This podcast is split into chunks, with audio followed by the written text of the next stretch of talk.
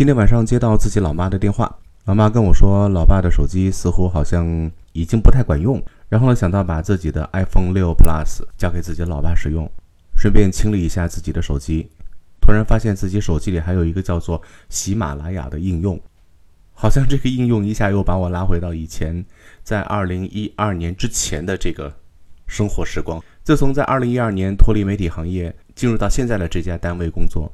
从事市场营销的这个工作，哈，好像已经忘了自己以前是一个主持人。今天也算是一个心血来潮吧，我把自己喜马拉雅应用的名字改成了“大叔与师傅”。我想大家应该都听过哈，帅的叫大叔，然后不帅的叫师傅。当然你得达到一定的年龄，例如像我这样三十多岁，嗯，其实我还很年轻。我记得我最早接触流行音乐的时候。印象最深刻的第一首歌曲是《耶利亚女郎》。这首歌曲呢，是当时，呃，我在读小学的时候，在开班会的时候，呃，那个时候似乎好像，呃，经常会有这种自娱自乐的班会形式出现。在这个班会上呢，突然有一个个子不算太高的一个同学，然后开口唱了这首歌曲，班上女生似乎好像很，很崇拜唱这首歌曲的男生。方有个女郎，名字叫做耶利亚。有人在传说，她的眼睛看的是你更年轻。如果你得到她的拥抱，你就永远不会老。为了这个神奇的传说，我要努力寻找。夜里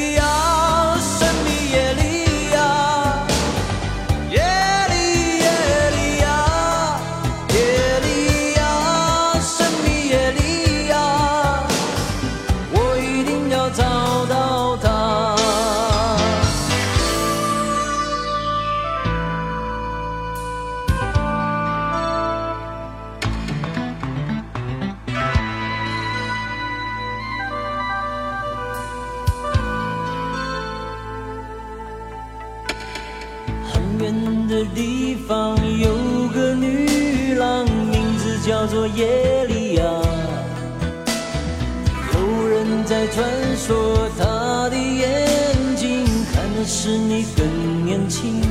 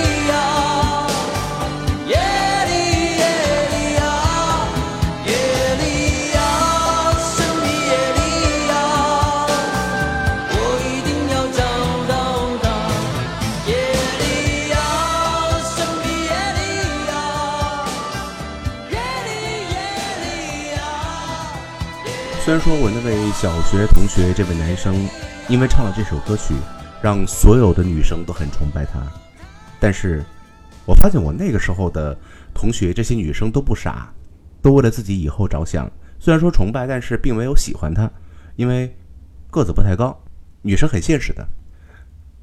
说到这首歌曲的时候，我倒是觉得我会为童安格鸣不平。这首歌曲是童安格在当兵的时候所写的。但是这首歌曲最先演唱的却是刘文正。虽然说是刘文正最先唱出这首歌曲，但是当童安格来重新演唱这首歌曲的时候，大家会发现记住的会是童安格，至少我记住的会是童安格。刘文正所演唱的这个版本，据说哈，应该是和童安格所演唱的这种表达方式完全不太一样。不过我更接受的是童安格。自从我那个小学班级被这首《耶利亚女郎》开了流行音乐的灵智之后，班上流行起了一股抄歌风。说这个抄歌本，不是所有人都能够知道的，但是我相信大家去百度一下吧。那么这个抄歌本呢，我记得应该是在七十年代的尾巴以及八十年代初出生的人应该是非常熟悉的。它记载了我们那个年代的一种对流行歌曲追逐的热潮。或者说是一种心情。虽然说我那个时候看到所有的同学都在抄歌，表面上要装着很成熟，说“哎呀，你们太幼稚了”，但是实际上自己在家里的时候，也还是偷偷拿出了一本崭新的本子，把我所喜欢的歌曲记录下来。我记得其中就有一首小虎队的《新苹果乐园》。当我把这首歌曲练熟的时候，准备在班会上一展歌喉的时候，让更多的女生注意到我的时候，被我班上另外一个男生。抢先了，从此我恨上他了。周末午夜别徘徊，快到苹果乐园来，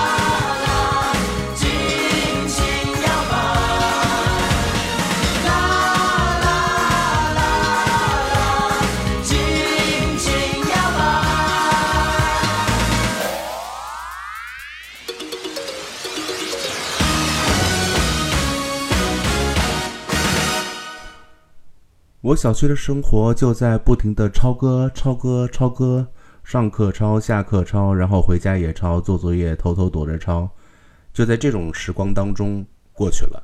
想想其实也很有意思，那时候还真的是挺单纯的，没钱，然后偷偷省下作业本，用作业本去抄。为了装饰的时候呢，可能还会，呃，画上自己所喜欢的一些图案，尽管挺幼稚的，但是那就是我的童年。转眼间到了初中的时候，嗯，很不幸，呃，由于片区的关系，被分到了一个不被任何人看好的一个中学。都认为那个中学是出流氓的，我那个时候还算是比较文静的一个男生，很讨人喜欢的一个男生。那个时候呢，四大天王慢慢的开始引入到我们的初中生活当中。我们关注的并不是他们的歌曲所演唱的有多好，而是产生了一种盲目崇拜。这种盲目崇拜是什么呢？梳分头。这一点我相信大家应该很熟悉了。当时班上的很多男生。为了让自己早上起来的时候有一个漂亮的汉奸分头，然后晚上睡觉的时候，用手把自己的头发掰好，然后一头栽在枕头里，然后就这样一直僵着睡着。呃，我记得在四大天王当中，这个分头输的最明显的应该是郭富城吧。那个时候真的是不知道有多少人对他爱不完。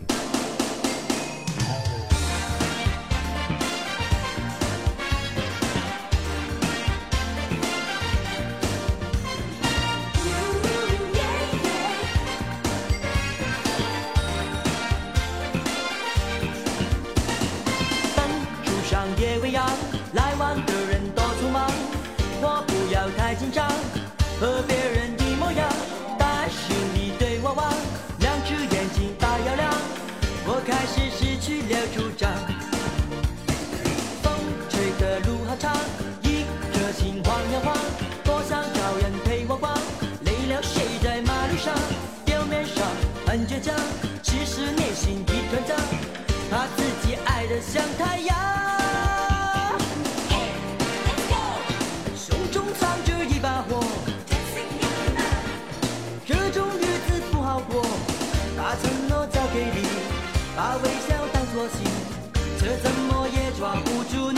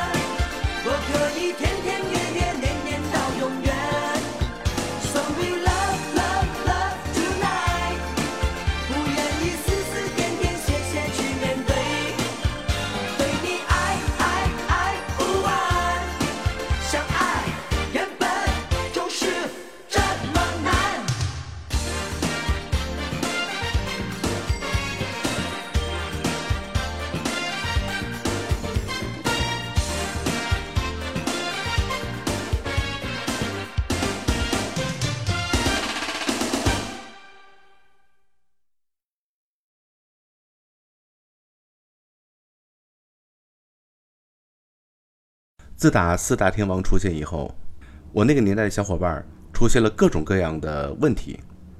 这些问题是什么呢？偷家里的钱，买磁带，买画报，呃，买明信片，甚至是买磁带。那时候磁带应该不便宜吧？起码不是我们那个初中生能够消费得起的。那时候出现了一个新的名词，叫做“追星族”，但是好像似乎跟我一点关系都没有，因为我不追任何星。听歌会是一种情绪上的需要，但是如果让我选择听英语磁带的话，我宁愿选择听歌。不过那个时候，我开始迷上了电台。我觉得收音机那个小黑匣子传出来声音是一件非常奇妙的事情，这可能是我后来在一九九九年步入电台主持人行列的最重要的一个原因吧。也许因为我不追星，所以我的成绩还算是不错，在那个被称作是出流氓的学校，成绩都能排得上是呃年级的多少多少多少啊，当然是往前哈，不是倒数的那种。后来呢，以班上非常优异的成绩，考上了我所在城市的重点高中。读高中的年代呢，是一个情窦初开的年代，虽然说早恋被严格打压，但是。情书，然后默默的被女生注视，哎，这些现象我身上都有发生过。不过我还没有发生过一个女生对着我硬生生唱一首歌的这个情况出现。但是我身边一个非常好的朋友就出现这种情况。呃，那个女生可能会是一个比较浪漫的女生吧，所有情绪都用歌曲来表达。从那个女生身上，我知道了孟庭苇。Зүүн нүүлийн ангир төв жисэн цоохор мордоо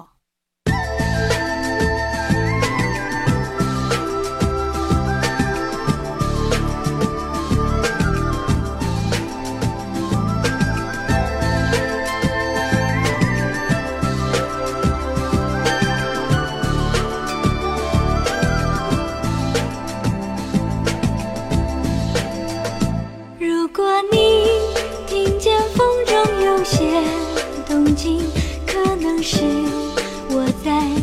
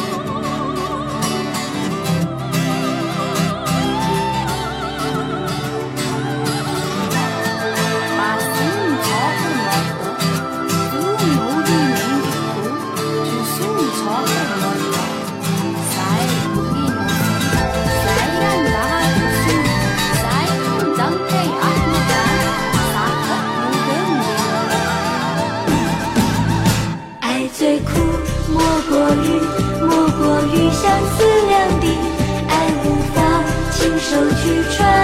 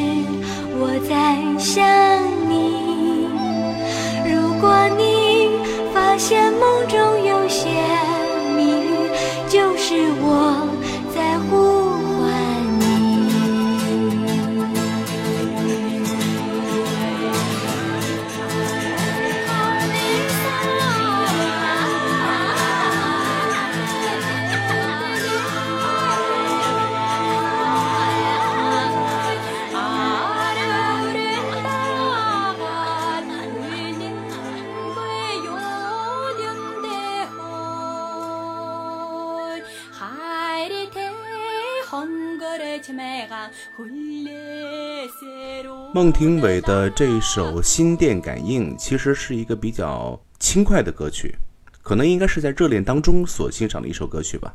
呃，很悲催，这位非常浪漫的女生用这首歌曲把我那位很好的朋友给唱跑了。每当我们聚会的时候，一说到这个事情，这个男生说太可怕了。我那时候最怕的就是他唱歌。好了，虽然说这是一个高中年代的比较悲伤的一件事情吧，呃，一首歌唱跑了自己最喜欢的一个男生，这种事情应该不多见。不过我发现呢，在高中时候不谈恋爱的男生成绩都很好，例如我，啊，当然还有我那位很好的朋友，然后呢，都进入到了理想的大学，在大学里基本上属于是如鱼得水。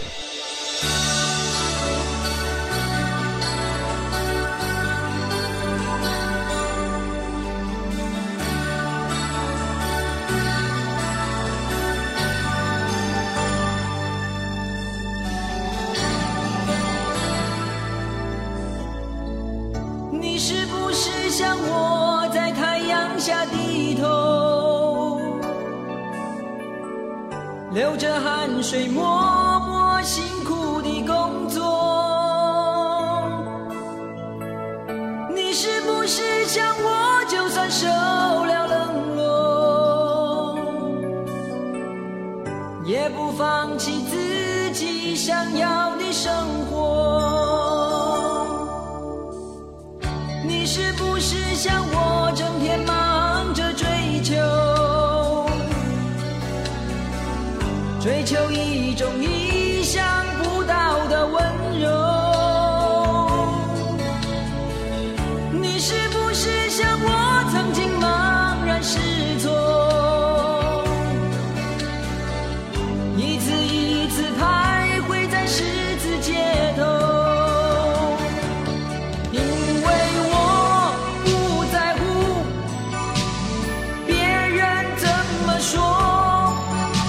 我从来没有忘记我对自己的承诺，